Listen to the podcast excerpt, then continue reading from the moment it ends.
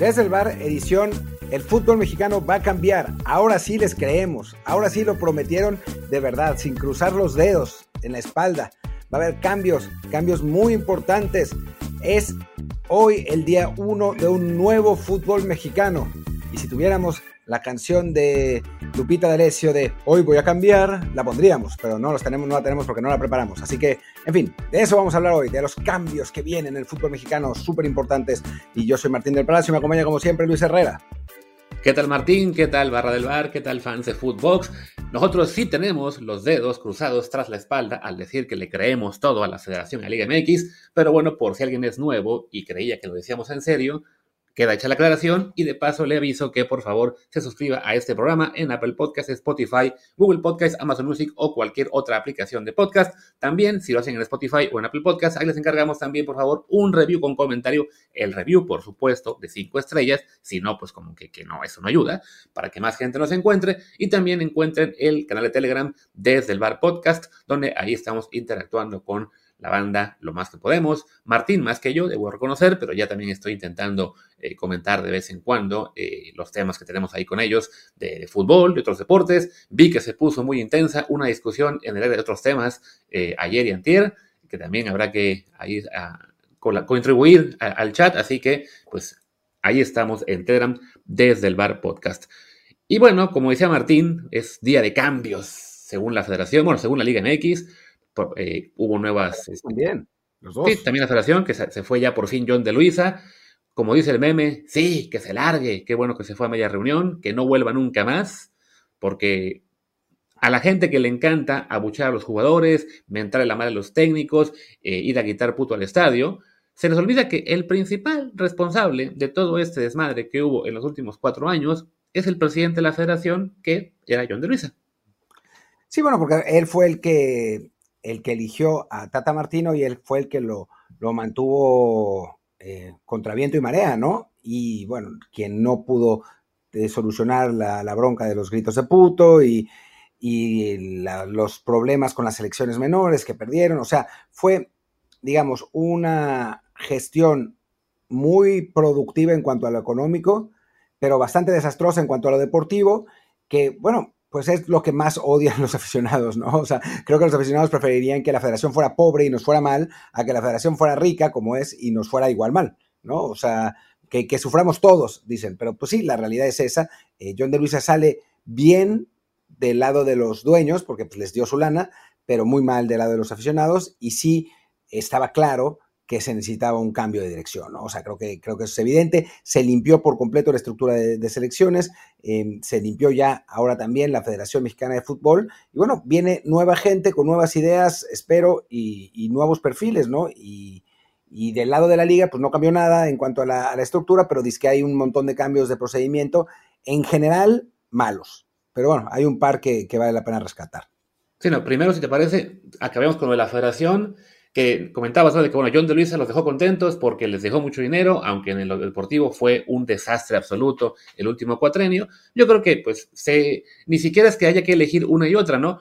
Ahí lo vemos en, la, en los deportes gringos, en la NFL, en la NBA, como los comisionados, mientras su mayor eh, trabajo sí es generar más y más ganancias a los dueños, y así lo están haciendo, en particular los de la NBA y la NFL, eso no ha impedido que también en el ámbito deportivo haya progresos. No, digamos que no, es que sean eh, ligas perfectas, impolutas, en las cuales no haya problemas, también los hay, pero son muestra de que no tiene que ir una u otra cosa eh, para, eh, como prioridad, sino que se puede trabajar en, en, todos los ámbitos. Y bueno, esperemos que ese sea el rol que va a tener este nuevo presidente de la federación. En teoría, el que tendrá más poderes en mucho tiempo, que es Juan Carlos Rodríguez, la bomba. Sí, Juan Carlos Rodríguez, que es eh, un, un, directivo que viene de eh, Televisa. Bueno, eso está claro, ¿no? Es, eso es casi inevitable. Así ha sido desde que Maurer e Ibarra ganaron sorprendentemente la, la presidencia de la Federación Mexicana de Fútbol a principios de los 90 y que, bueno, Televisa se armó una, eh, pues una revolución que terminó por correrlos en el 92, pero en general a partir de ahí, pues sí, el mandamás de la federación ha venido de ese grupo, ¿no? De Ezio Justino, eh, Alberto La Torre no, pero sí con la, con totalmente la venia de, Televisa, eh, ahora John. pero tiene un perfil distinto en el sentido de que em, él no es, digamos, uno de los, em, pues de los niños prodigio de Azcárraga, ¿no? Que suele, suele ser así. Es alguien que empezó en otro lado y llegó a Televisa en buena medida, pues por, por méritos propios, ¿no? Eh, con, con, Francisco Javier González, eh, Juan Carlos Rodríguez creó Pasión W, una estación de radio, que era una estación de radio chiquita en el 790 de AM, que se terminó asociando con Televisa a posteriori, digamos, em, después de la, de la creación, y a base de trabajo y a base de, pues digamos, ¿cómo decirlo? Diplomacia es una buena manera de decirlo, pero grilla es otra. Pero yo no, lo diría en negativo, sino es un tipo, eh, Juan Carlos Rodríguez, al que yo conozco, hace mucho que no lo veo, pero lo conozco, digamos, eh, es un tipo muy hábil políticamente, muy, muy hábil y muy inteligente, muy astuto. Entonces, eh, pues supo hacer, digamos, apretar los botones correctos, hacer el dinero correcto, eh, hacer un proyecto correcto para transformar esta Pasión W, que era esa estación de radio, en, ya no me acuerdo cómo, hubo Televisa Deportes Radio, me parece que después se convirtió, y después eso se convirtió en lo, en lo, que conocemos hoy como TUDN y después el propio Juan Carlos se convirtió en el jefe completo de Televisa Deportes. Ya había salido de Televisa cuando em, viene, bueno, Televisa Deportes, cuando viene esta, esta elección como presidente de la Federación Mexicana de Fútbol, eh, pero digamos que es, un perfil diferente al que normalmente tienen los directivos que llegan de parte de, de la televisora. Eh, este es como, digamos, el el self-made man, ¿no? O sea, no es el millonario que era cuate Azcárraga, ¿no? Sino es, es, otro tipo de, perfil.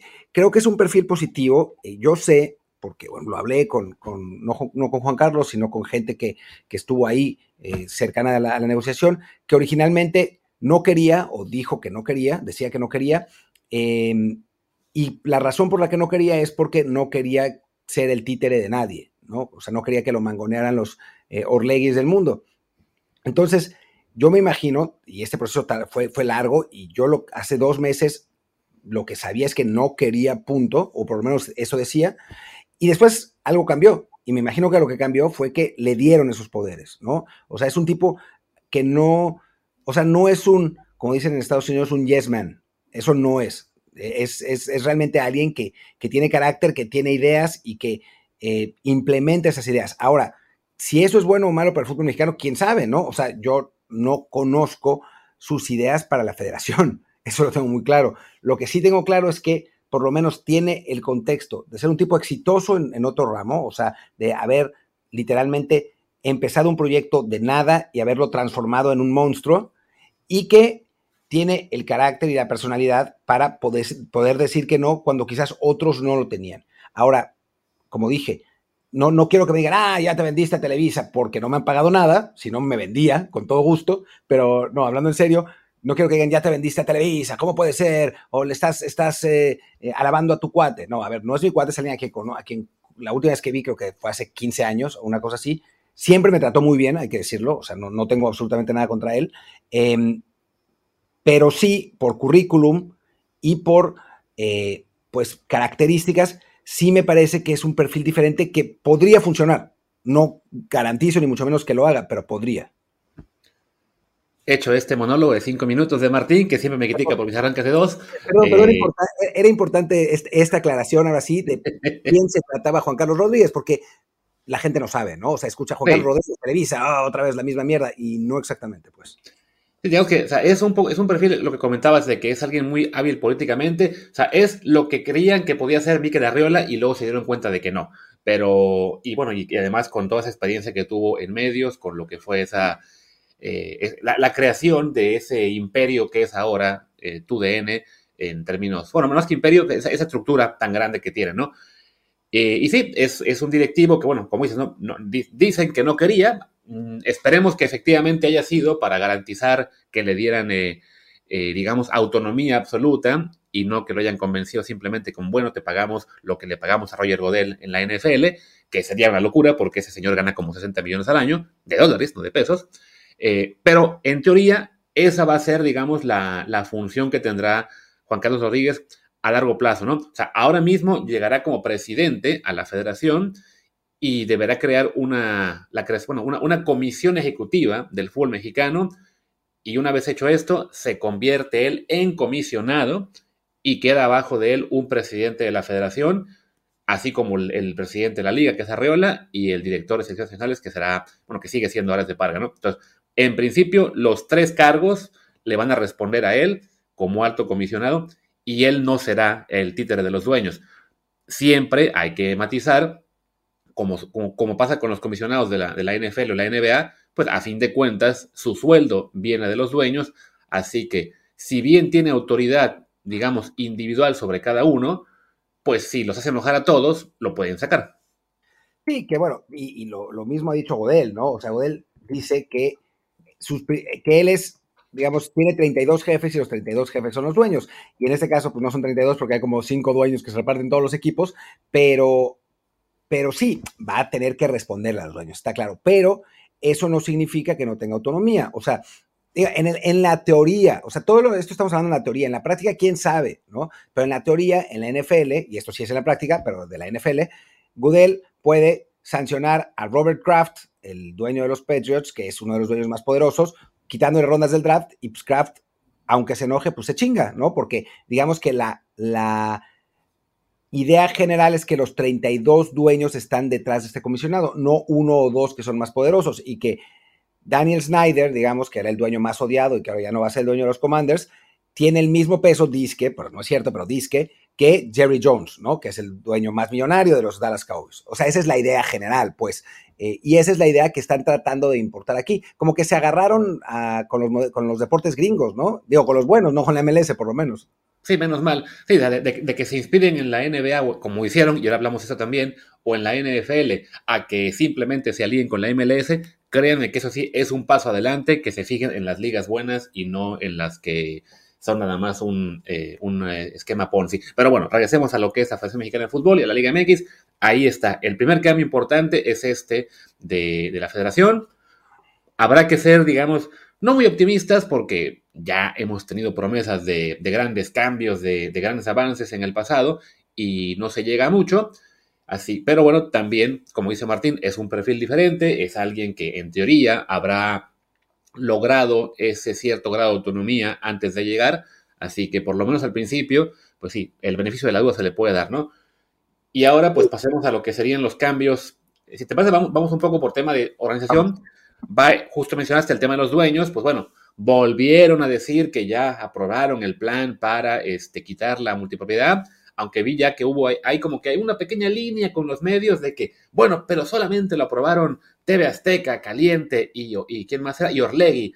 Pachuca no quiere, no se unió. Bueno, pero si Pachuca, o sea, si son TV Azteca y Orlegui, eh, pues creo que Pachuca se va a tener que chingar.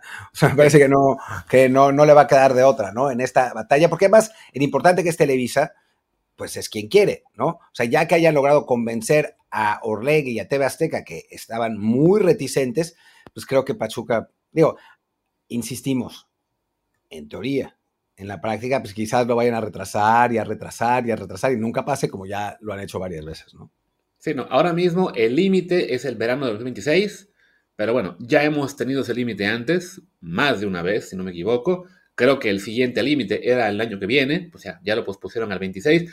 La gran clave aquí es el que haya, pues, el, que, el que encuentren nuevos dueños y claro, muchos de los millonarios de, México, porque sí hay en México empresarios que podrían animarse a comprar un equipo o bien podrían empezar a buscar inversiones como pasó con la de Necaxa, que es un poco extraña. El problema es claro que llegan nuevos dueños, nuevos inversores, ven el desmadre que es la federación, la grilla que hay, lo que han hecho a otros dueños que salieron corriendo, lo que hacen también, por ejemplo, con los de expansión o con los de la Premier Segunda División, que se inventan reglas de último minuto para dejarlos fuera, y pues no es mucha gente la que se quiere animar a entrar, ¿no? Entonces, sí, parte del trabajo del nuevo presidente de la bomba va a ser eso, ¿no? Limpiar un poco esa grilla para que sí puedan llegar dueños que se lleven al Mazatlán, al Querétaro, sea Atlas o a Santos, quien sea que quiera soltar este eh, Orlegui, y ya también después Pachuca y León a ver cómo le hace para, romper ese grupo, aunque ya decían, bueno, es que uno es el papá y uno es del hijo. Pues sí, y seguramente de algún modo se van a librar así. Pero bueno, después viene lo que para mí es lo más importante, eh, que es... Eh, um, ¿Dónde está? ¿Dónde está? ¿Dónde está? ¿Dónde está? ¿Dónde está? Aquí, que te, lo saltaste, de hecho. Eh, arrancaste con el 2 y el importante es el 1. Mandato para crear un modelo para centralizar los derechos de transmisión y ah, patrocinios comerciales en México, Estados Unidos y el resto del mundo. ¿Qué quiere decir esto?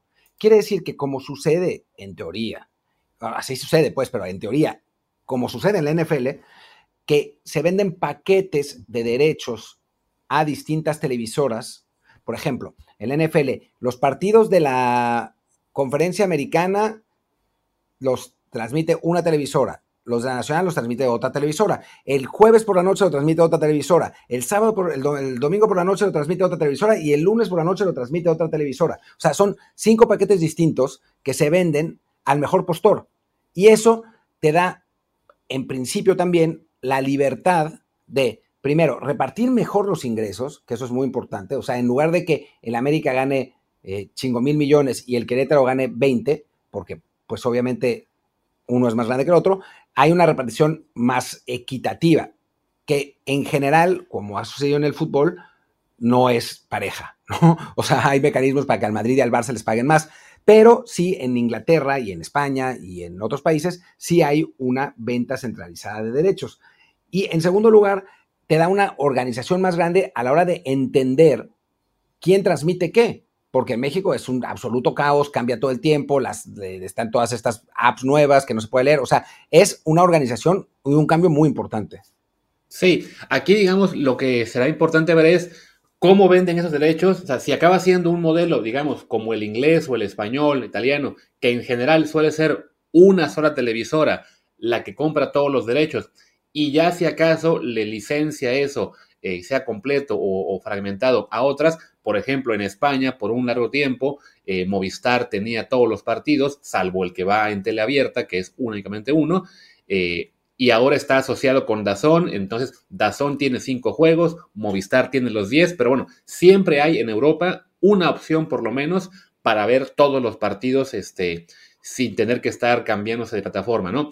En, Estados Unidos con la NFL, por ejemplo, lo que mencionabas, ahí sí es algo distinto porque Casi todos los juegos son en abierto, sea con CBS, sea con NBC, con, con la Fox, pero ya empezaron a meter las plataformas de streaming con Amazon Prime para el juego de los jueves y, y, también Peacock de NBC va a tener un partido en temporada regular y uno en playoff. Entonces, ese modelo estadounidense es lo que ha pasado ahora en México de forma, digamos, atomizada, con cada equipo llegando a un acuerdo con cada televisora.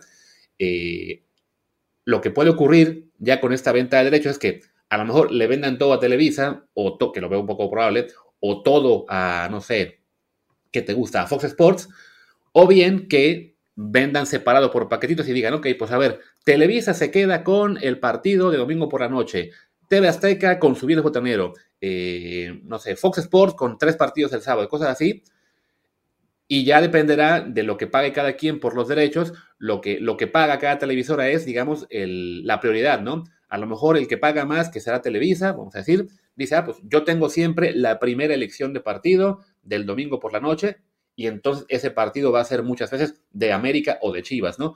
Pero de vez en cuando le va a tocar a Chivas irse al botanero de los viernes, ¿no? La clave creo aquí es, sobre todo por lo que ha pasado con el último año y medio, dos años con, con el fútbol mexicano, es que sí tengan una vía al menos de que el público pueda ver todos los partidos sin necesidad de estar cambiando de plataforma, ¿no? Ya sea que hagan un League Pass como los de la NFL y NBA, o que los derechos sean todos de una sola televisora, pero sí creo que sería importante que ya no tenga que estar la gente sufriendo con cinco canales diferentes y tres streamings diferentes para poder ver la Liga MX. Sí, sin duda, sin duda. En, Francia, por ejemplo, sí funciona como la NFL, ¿no? Hay, había un paquete de los partidos eh, premium que, creo que son a una hora de la noche, después otro paquete, la mayor parte de los partidos que son al mismo tiempo, después otro partido el sábado, eh, una cosa así, y, se van repartiendo. O sea, hay distintos modelos. Eh, ya se sabía, y esa es la realidad, que en 2026 iban a intentar implementar esto. Ya no era, no era algo que sea nuevo, pero ahora Juan Carlos, que es digamos, que si de algo conoce es eh, de transmisión de, derechos de televisión, porque estuvo encargado de eso en TUDN durante mucho tiempo, pues va a ser el encargado de que esto funcione. Vamos a ver si no se matan entre ellos durísimo, pero en principio eso es lo que va a suceder. O sea, por lo menos esa es la, la promesa, ¿no? Sí, que además que es algo muy deseable que se consiga esta venta centralizada, porque genera más ingresos en general, o sea, eso, eso, es bueno para los clubes, además genera más ingresos de forma más equitativa, o sea, sí, América y Chivas van a seguir recibiendo más que todos los demás, eso es normal, eso pasa en cualquier liga, pero también se pueden poner mecanismos para que el reparto, sea, sea un porcentaje, digamos, por popularidad y también otro porcentaje por logro deportivo, ¿no? Que es lo que hace la Premier League, creo que también en España, ¿no? Que no sé si es el 50% o algo así del dinero que entra, eh, se reparte literalmente, pues al, primer lugar le toca el 10%, al segundo el 9%, al tercero el 8%, y así va bajando eh, por, por fracciones de punto porcentual, cosas así, ¿no? Un detalle también muy importante, que eso va a significar la venta centralizada para que se vayan preparando los fans que van al estadio es que los equipos ya no van a tener un horario fijo. O sea, ya no va a ser de que, ah, pues yo le voy al Monterrey, eh, los rayados juegan todos los sábados a las 5 o a las 7, no recuerdo, ¿no? Ahora al Monterrey le puede tocar jugar de local una semana el sábado a las 5, otra semana el viernes a las 9, otra semana en el domingo por la noche, y ni modo. yo sé que a mucha gente le gusta la rutina y que no, este, que no le cambien la hora nunca. Eso sí va a ser, digamos, un imponderable. O sea, los partidos se van a acomodar en función de cuáles son mejores para la televisión, que es la que pone el dinero. Y si un día resulta que, pues sí, el Monterrey Mazatlán es el juego pues menos importante de la semana, pues los mandan al viernes, ni modo. Sí, y eso, digo, muchos aficionados se enojarán, nosotros no, porque es hora de que quiten a Pumas del maldito horario del domingo a las 12, así que bueno, en ese sentido, pues no está tan mala cosa. Pero bueno, pasemos ahora al siguiente eh, punto de la, de la agenda. De, la agenda de la Federación Mexicana de Fútbol, que lo vas a. Aquí está, perdón, pensé que había cerrado yo. Todos los clubes, bueno, estarán obligados a presentar reportes financieros en la DMX, lo que es sorprendente que no hubiera pasado hasta ahora. Pero bueno, ahora el punto cuatro, se creará una nueva categoría de competencia deportiva para desarrollar el talento de los jóvenes, denominada Expansión Sub-23, eliminando la Sub-20 y fusionándola con la Liga de Expansión. Con esta categoría se fortalecerán los ingresos de la Liga de Expansión, ya que, ya que perderá el subsidio en la temporada 25-26. Em, voy a leer el siguiente número, porque está relacionado y podemos hablar de los dos al mismo tiempo. Asumiendo la inestabilidad financiera de la Liga de Expansión y la poca capacidad para generar recursos propios para la inversión en infraestructura, se mantienen las reglas de ascenso y descenso para dicha liga aprobados en 2020. Es decir, cumplir con los cuatro certificados al inicio de una temporada y ser campeón de campeones. A partir del primer ascenso, dos años después, se dará el primer descenso de Liga MX a expansión. Sí, que es básicamente, o por un lado, el seguir demorando el descenso, que ese es lo principal, ese es el punto clave por el cual limitan el ascenso, porque si hay ascenso, tienes que también permitir descensos, entonces vamos a demorar todo lo que se pueda que haya un ascenso y todo lo que se pueda que haya un segundo ascenso y entonces sí, ya, cuando sean 20 equipos en primera, que puede ocurrir dentro de dos años o más probablemente dentro de ocho, ahí sí, pues no hay de otra. Bueno, habrá descenso, pero solamente cuando haya ascenso, ¿no? Y sí, es una locura y es, y, es algo que forma ese, ese círculo vicioso en la liga de expansión y también en las demás abajo, de que, claro, ¿cómo pretendes que haya inversión, que, que haya dueños que quieran eh, meterle eh, dinero a equipos de segunda, tercera división, que tengan mejores estadios, que tengan también este casa club y fuerzas básicas y estructura financiera eh, sana, bla, bla, bla, bla, bla? ¿Cómo lo van a hacer si no hay ni siquiera esa garantía de que quien gane pueda ascender? O sea, alguien me peleaba hace unos días en Twitter que que bueno, pero es que ya ven, ¿para qué querían que subieran equipos este, en, el, ascenso antes, ¿no? Que eran un desmadre, subían equipos malos. Y, y sí, lo que pasa es que se hizo tan difícil ascender que muchos equipos no, no podían invertir, ¿no? o sea, que, no, que no, entraban dueños importantes y que los muy poquitos que sí entraban con seriedad, pues se encontraban con que era una ruleta rusa, ¿no? Que el ascenso no era un premio al mejor proyecto o al equipo más consistente, sino que pues hay que ser campeón de dos torneos o de uno y ganar el campeón de campeones.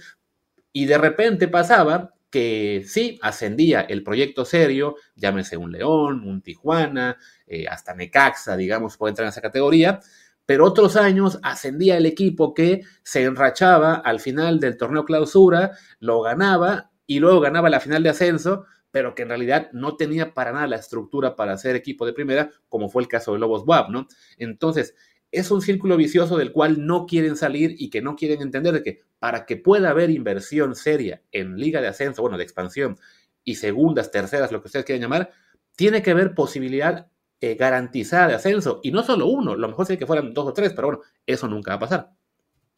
No, no, la verdad es que no, no va a pasar y sí es, sí es bastante absurdo. Y ahora además, pues le dan un poco la madre a la Liga de Expansión. El sistema nuevo de la Liga de Expansión va a ser un poco una locura. Eh, trataré de resumirlo aquí, si es que lo entendí bien. En principio, todos los equipos van a tener filiales. Así es. Y esas filiales se van a juntar con los equipos de Liga de Expansión que están ahora.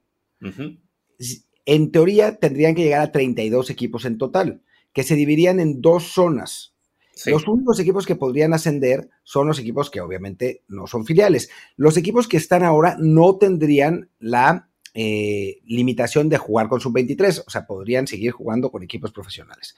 Esa, esa es la idea. Lo que por lo menos, por lo menos, es más positivo que lo que se había dicho originalmente, que era que los equipos, que todos los equipos de la expansión iban a tener que jugar con sub-23, lo que era una flamante estupidez, porque que crearía pues una enorme cantidad de jugadores mayores de 23 años desempleados y obligaría a los jugadores sub-23 a enfrentarse a futbolistas de su misma categoría. Así que seguiríamos con el mismo problema en México, que es que todos los jugadores se enfrentan siempre a los mismos desde que tienen 8 años hasta ahora que tienen 23. Por lo menos ahora esa sub-23 se va a enfrentar, esos sub-23 se van a enfrentar a eh, jugadores más curtidos. Igual es un caos, ¿no? O sea, vamos a tener un millón de equipos en la Liga Expansión, eh, en fin, no, no, no, no va a ayudar mucho al fútbol mexicano. Pero, pero por lo menos eso, digamos, es como una, eh, un punto positivo dentro de la parte negativa. Lo que también es cierto, y hay que decirlo, es que el ascenso y descenso no son parte fundamental de los problemas de la, del fútbol mexicano. Aunque les moleste, aunque les duela y todo eso, eh, son, es un reflejo de cómo se maneja el fútbol mexicano. Pero México no perdió en primera ronda en el Mundial porque no había ascenso y descenso. O sea, eso no tiene nada que ver, eh, no, no, es, eh, no, no, no, está relacionado, hay problemas mucho más estructurales que tienen que ver con formación, con alimentación, con, con, eh, con capacidad de los entrenadores, etcétera, ¿no? El ascenso y descenso es eso, un reflejo de que pues, es un pinche caos todo, pero no dejemos de pensar que ah, si regresa ascenso y descenso, las cosas van a estar mejor. No, no van a estar mejor, van a estar igual. Si las cosas están mejor, regresará el ascenso y descenso, que eso es distinto. Voy a refutar a Martín, pero antes una pausa.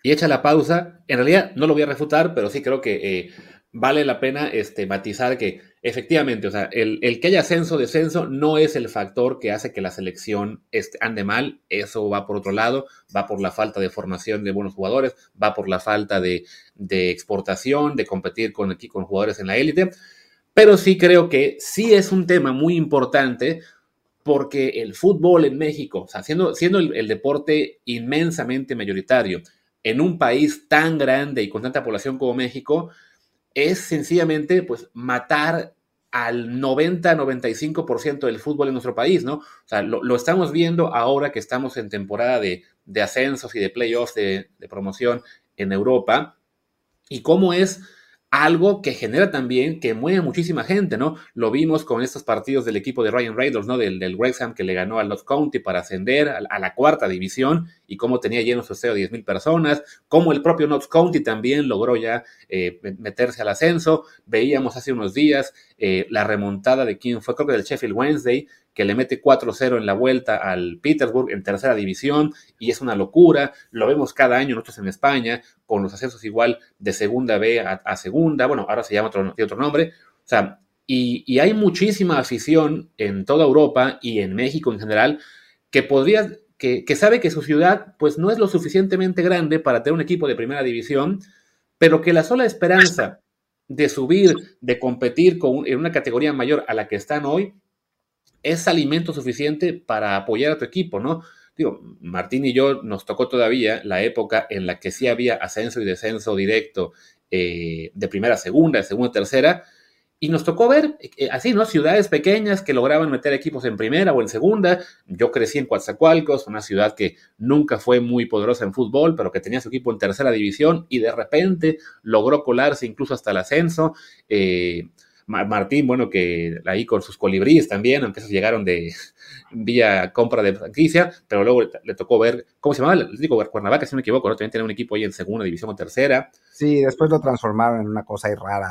rara, ¿no? Pero vaya, sin que sea algo que influya directamente en el nivel del fútbol mexicano eh, a nivel internacional y en selección, creo que sí, para, también para tener una relación más sana entre afición y fútbol mexicano, sí sería muy bueno que algún día logremos pues incorporarnos a lo que es el resto del mundo y que haya una estructura mucho más eh, limpia en cuanto a equipos que suben y que bajan, que no sea de, ah, pues un ascenso y un descenso de primera a segunda, uno de segunda y tercera, y, así, sobre todo en ligas ya de, con que hablamos de que son ligas de 40, 80, 200 equipos, y solamente va a haber ascenso para uno o dos, ¿no? Que sí, hacen prácticamente imposible pensar en ascender, y por lo tanto la gente nos interesa, ¿no? eso ya es pensar a muy largo plazo. Y, a corto, con lo que señalabas de que sí, de que van a ser todas las filiales compitiendo contra los demás equipos que en principio no tendrán restricciones de edad, eso sí creo que es también, como dices, ¿no? es algo positivo, por lo que hemos hablado aquí este, varias veces, ¿no? De que lo mejor sería un modelo como el europeo, ¿no? De, bueno, como, como el español, ¿no? El equipo filial compite con equipo independiente y sí, ese roce contra veteranos ayuda mucho a los jóvenes.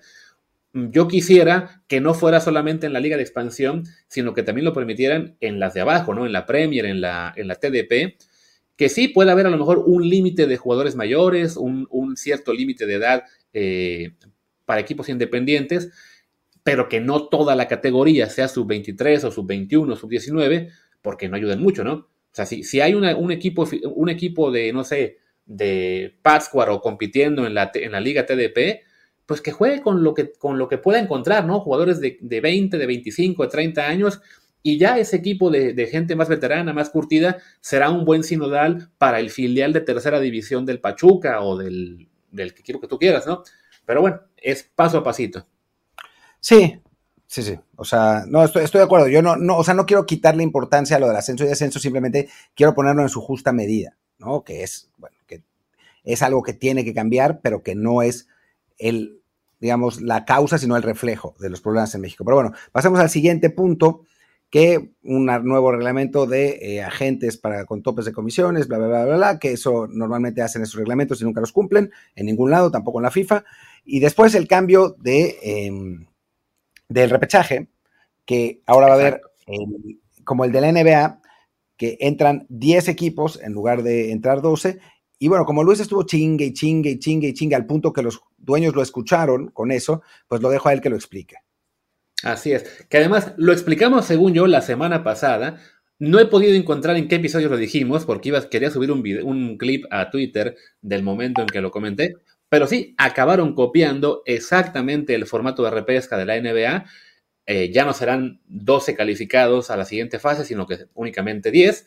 Entonces, los seis primeros de la liga eh, avanzan directo a cuarto final y del séptimo al décimo van a la repesca, pero en lugar de que sea la tradicional de 7 contra 10 y 8 contra 9, lo que van a hacer es que el 7 juega contra el 8, el que gane ya pasa directo a, a cuarto final es a un solo partido, como, es, como ha sido la repesca reciente, y el 9 juega contra el 10. El que gane del 9 contra el 10 va a un segundo partido contra el que pierda del 7 y el 8. Y ya ese ganador se convierte en el equipo número 8 de, de la liguilla. Lo que hace esto es que, bueno, elimina al 11 y al 12, que creo que ahí sí estamos todos de acuerdo, era demasiado. Es así, en una liga 18 que pudiera entrar hasta el decimosegundo era mucho. Quizá también que entre el 10 eh, haya gente que lo considere excesivo, pero bueno, es un avance. Y con esto además, pues la televisión, que es a fin de cuentas quien pedía esa repesca por, para generar ingresos, cede, pero solo cede un partido, ¿no? O sea, el, el hacer este formato estilo NBA, lo que hace es que de pasar de una repesca de cuatro partidos, bajas a una de tres, bueno, no, no es tan malo para la televisión. Los, equipos que la van a jugar en principio son un poco mejores, o sea, no habrá duelos tan dispares como los que solían ser casi siempre, el 5 contra 12 y 6 contra 11, aunque ya vemos que en la última que hubo justo perdieron los 2, 5 y 6, pero bueno, es, me parece que es una medida que aunque a muchos no va a gustar simplemente por el hecho de que mantenga la repesca, es un paso adelante, el formato es atractivo. Yo he dicho aquí, ¿no? Para mí la serie, la, fase más divertida de todas es la repesca, la repesca por ser a un solo juego. Entonces, eso me, hace que este, esta copia de la NBA me agrade. A mí me da un poco lo mismo. O sea, me parece un poco caótico el, formato, pero bueno, pues si funciona en NBA, pues ¿quién, ¿quién soy yo para decir que no? Eh, tan, funciona, mira, tan funciona la NBA que un equipo que entró este año a, los playoffs vía repesca, que es el Miami Heat, está a un juego de echar a Boston, si no me equivoco, y jugar las finales contra Denver. Sí, sí, no, a ver, y eso en México dirían que es el premio a la mediocridad de la liga, ¿no? y en NBA están eh, encantados con este equipo del Miami Heat. Digo, la, la, NBA hubiera preferido que llegaran los Celtics y los Lakers, claro, pero de todos modos, nadie serio del entorno NBA se va a quejar si el Miami Heat es campeón. Ya, pero en México sí, todo el mundo diría que es una mierda y que todo es una mediocridad. Pero bueno, en fin. Después, em, incentivo económico al mejor eh, equipo de la temporada, el que sube más puntos en los torneos, a partir de la temporada 2023-2024, con pase directo a la Liga de Campeones de CONCACAF. Uy. Y a los 16 de final de la, de la League Cup, que eso sí es un tema porque así no, no van a tener que jugar la fase de grupos, así que son dos partidos absurdos menos. Después, 9 Bajan de 8 a 7 los extranjeros en cancha a partir del siguiente torneo. Digo, ya de por sí 8 era una brutalidad, 7 sigue siendo una brutalidad, pero son menos. Eh, por lo menos habrá 4 jugadores mexicanos eh, garantizados. Creo que todos los. Eh, que es 4 formados en México.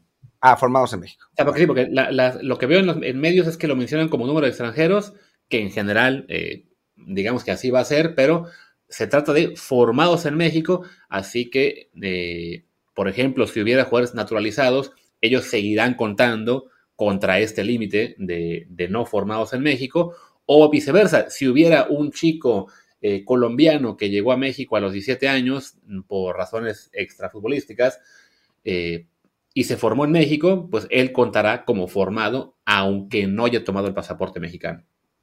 Em, ya, pues sí. Eh, a mí me parece una, una, buena noticia, o sea, yo sé que, hay muchos, Luis incluido, que prefiere que haya libertad total de extranjeros, pero yo sí creo que en una liga como la mexicana, donde hay tantos chanchullos en la compra de extranjeros, eh, y que además han estado documentados, como lo de Matosas o lo que pasó en Toluca, eh, o sea, está bien que haya lugares para los jugadores mexicanos. Si fuera una liga como la Premier, donde los extranjeros que llegan son todos, no todos, porque ahí están los George Méndez del mundo, ¿no? Pero son en general extranjeros de buen nivel cuya llegada tiene, responde a una, una meritocracia, pues está bueno, ¿no? En México sabemos que no necesariamente es así, así que creo que hay, que está bien que haya por lo menos un, pequeño límite.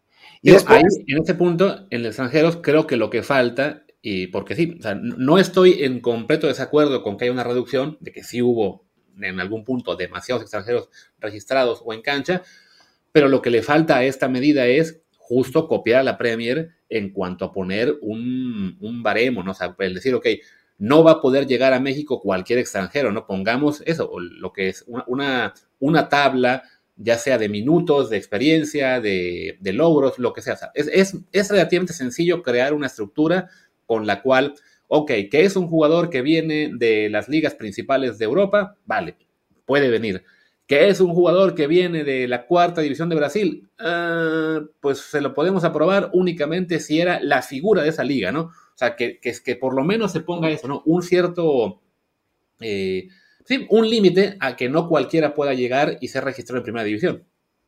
Sí, no estaría mal. Tendrían que hacerlo bien, porque seguramente si lo hacen lo harían con las patas y entonces habría jugadores que no podrían llegar. O sea, en Twitter dice gente, no, bueno, pero tendrían que llegar eh, solo seleccionados nacionales. Ah, sí, claro, y los argentinos y brasileños no los vamos a tener nunca, ¿no? Porque, eh, Yo alguna vez lo puse en Twitter que sería, por ejemplo, de las 10 principales ligas del mundo, tienen que ser jugadores que en los últimos dos años hayan disputado al menos el 15-20% de minutos, exceptuando lesiones, ¿no?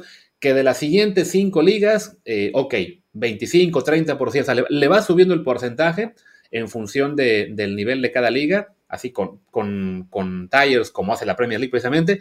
Y entonces, que, pues, que llegan de Argentina o Brasil, ok, tienen que ser jugadores que en Argentina o Brasil, en primera división, hayan disputado por lo menos, no sé, el 40% de minutos, por decir algo, ¿no? Ah, que vienen de segunda, entonces el 80%, cosas por el estilo. De acuerdo, de acuerdo, sí, algo tendría que hacerse, pero bueno, eh, en fin, paso a pasito, no, no les pidamos muchísimo. Y después, la última, que es genial, que ya había sido genial cuando la propusieron y ahora es genial, México, y esto es, eh, quiero, quiero agradecerle a la federación, quiero agradecerle a la, a la Liga MX, eh, digo, a mí ya no me sirve tanto porque tengo el pasaporte español, pero creo que a Luis sí le va a servir. Eh, México formará parte de la Unión Europea, gracias a la Federación Mexicana de Fútbol. Eh, es, es, algo novedoso, increíble que hayan logrado eso. lo dice así en pequeño, en humilde, pero pues es, lo que debe ser, ¿no? Porque dice, avalan plan para fomentar la exportación de jugadores al extranjero que elimine el hándicap que afecta a los jugadores mexicanos por no tener pasaporte comunitario, mismo que se obtendría en dos años. Es decir, México podrá obtener pasaporte comunitario en dos años en cualquier país gracias a la federación. Eso es increíble.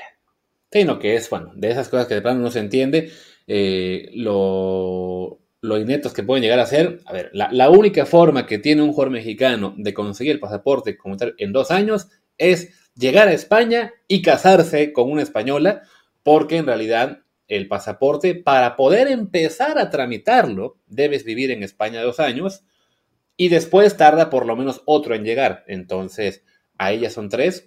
Y sí, es eso, es siempre en España. el resto de países, México no tiene tal ventaja entonces, pues sí, lo, que van a tener que hacer es, pues un poco como con el Salamanca, ¿no?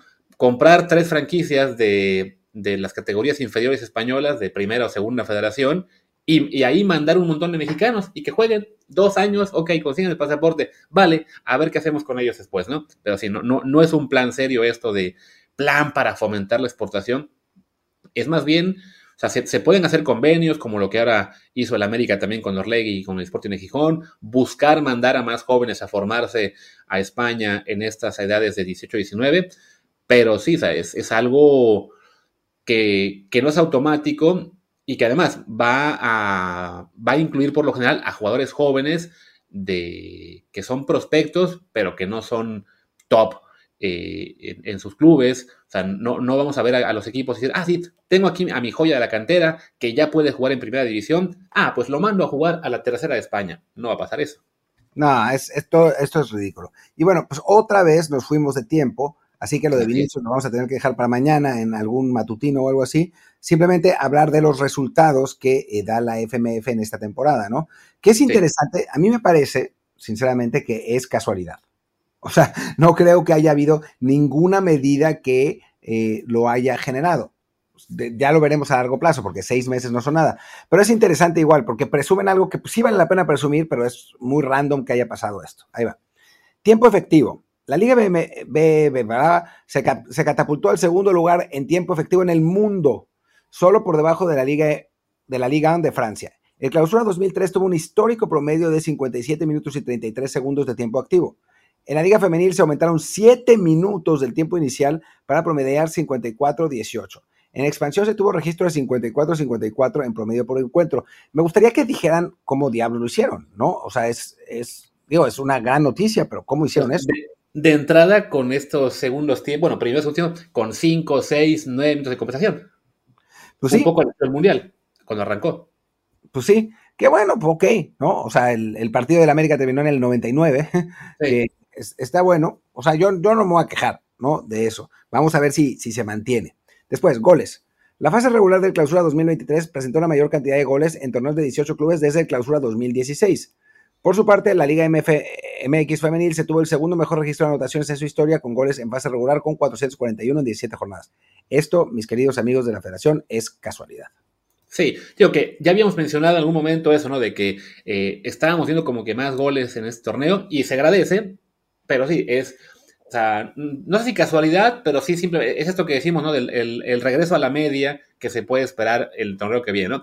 Si el próximo torneo se mantuviera el mismo promedio de goles, fabuloso. Entonces ya podemos hablar de, de una mejora en ese aspecto, pero sí, es más factible que sea simplemente, bueno, este fue el torneo en el cual cayeron muchos, muchos goles, pero no, no se va a hacer la norma. Y en el lado de la femenil, sin saber mucho de ella, porque ya, hemos eh, aquí mencionado que no, la seguimos con asiduidad o casi nada, sí hemos alcanzado a ver pues, los comentarios de gente que sabe más, de que tiene mucho que ver que son, es una liga muy dispar, ¿no? Hay algunos pocos equipos que invierten, sí, en tener un plantel bueno, muchos otros que nada más tienen equipo porque los obligan y vemos marcadores eh, goleadas de 7-0, 6-0, 5-0 a cada rato y eso es lo que genera, claro, un alto número de goles.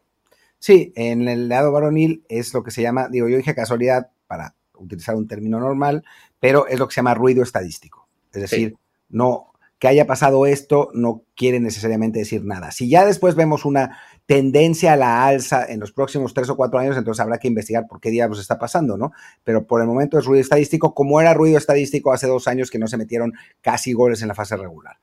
Así eh, es. Lo de la asistencia también hay que ver si es ruido estadístico, pero presume la liga que hubo un incremento de 16% en asistencia con respecto al torneo anterior, con un promedio de asistencia por encuentro de 24.096 aficionados, colocando a la Liga BBVA MX como la quinta mejor en el mundo.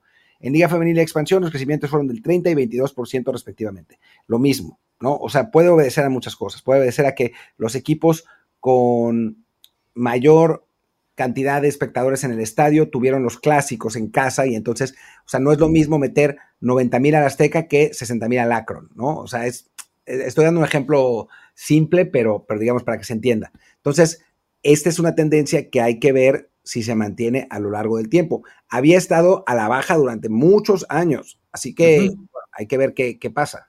Pues. Sí, que además la Liga MX solía estar, o siempre ha estado, o casi siempre, en el top 10 de asistencia promedio, también porque, bueno, al ser un país tan grande, eh, tenemos muchos equipos en ciudades importantes, con, mucha población, con estadios eh, casi todos eh, arriba de 25 mil personas. Muchas otras ligas tienen equipos grandes, este, pero también a otros 10 que juegan en estadios de 15 mil, 18 mil personas, que tienen entradas muy bajitas. Entonces, es bueno que la Liga MX tenga por lo menos un torneo como la quinta del mundo, pero tampoco nos debe sorprender tanto considerando el tamaño de la población y que es el deporte, como decía hace rato, inmensamente mayoritario. Entonces, pues sí, la gente va a ver una cosa, fútbol y poco más.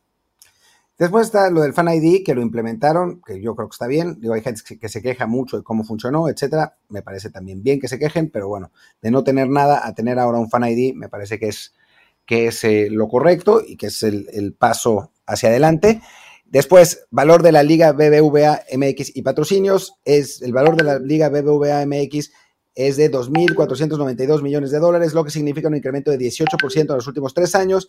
Además, han eh, incrementado los patrocinios de 1 a 20, eh, lo que representa un crecimiento de 1.900%. A ver, que incrementen los patrocinios no quiere decir nada, porque puede ser que paguen menos los patrocinios, o sea, si no nos vamos, eh, sin irnos más lejos, el Mundial tiene ocho patrocinadores y es a propósito, podría tener mil, pero tiene ocho patrocinadores globales porque son los que pagan pagan la cantidad que FIFA quiere que paguen, ¿no? Y, esos son puestos limitados y exclusivos, ¿no? Después hay patrocinadores locales que dependen de cada mundial, pero los globales son limitados. Que suba de 1 a 20 no quiere decir nada, pero bueno, obviamente subió los, ingresos subieron eh, pues 18%, que no está mal. Hay que ver si eso se, refleja en algo, ¿no?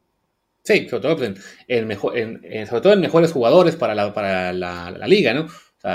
el gran problema también de que la liga genere más dinero, tenga más ingresos, es de que los clubes entonces tendrán menos necesidad de gastar, de, de, vender jugadores y ese plan de exportar, pues ya tiene otro hándicap. Pero bueno, eh, creo que no queda nada más que mencionar, ¿no? No, bueno, hay, otro punto que pues, no tiene importancia. Mientras tanto, Kerim me escribe, me escribe, me escribe, no sé qué quiera. Eh, así que bueno, supongo que ya, ya podemos terminar. Lo de Vinicius, pues mañana grabemos un matutino, ¿no? Hablando de, este, de este asunto. Eh, y cerremos porque ya el WhatsApp dice que Martín tiene que irse cuanto antes. Pero enloqueció, es que escribe una línea por mensaje. o sea, literal dice, mira, Simón, pero no manches, ya era hora. Ah, güey, que parece que sí se va a hacer lo de Arne al Tottenham. O sea, eso en lugar de ponérmelo todo como en, una línea, línea tras línea tras línea tras línea. Pero bueno, qué bueno que sí se va a hacer lo de Arne al Tottenham, porque así podemos al menos especular con que se lleve a Santi. Sí, sí, ya lo había leído. Parece que sí, ¿eh? eh que, va, va muy, muy encaminado y que el Tottenham también quiere a Denis Tecloese como director deportivo. Tómala. Mira nomás, sería fabuloso. Digo, yo quisiera, o sea, hemos hablado de que para Santi está la duda de si estar en, quedarse en el Feyenoord, dar el salto a una liga más grande, si no será, si no será un salto demasiado grande. Bueno, al menos aquí será de un grande de, Holanda a un pequeño de Inglaterra, no sentirá tan duro ese salto. Como chille el niño. No, pero se va a ir con, hablando en serio, se va a ir con un técnico, si es que se va, obvio, estamos súper especulando, ¿no? Pero la, ya habíamos hablado muchas veces de que era importante que si Santi se iba, se fuera al lugar donde se va Arne Slot, ¿no? Claro. Entonces, si Arne Slot se va a un equipo que la verdad es un grande menor de Inglaterra, ¿no? O sea, es un poco como, digamos, Tigres, eh, en el caso del Tottenham. O sea, un, un equipo con muy buena infraestructura, muy tradicional, que, con mucha lana, pero que, bueno, hace mucho que no gana nada. Em, pero bueno, es un equipo, un equipo de verdad, ¿no? O sea, no es irse al, bueno, no voy a decir nada porque hay aficionados de todos lados, pero es no, irse al FC Magdeburg de Alemania, ¿no? Para decir un equipo claro.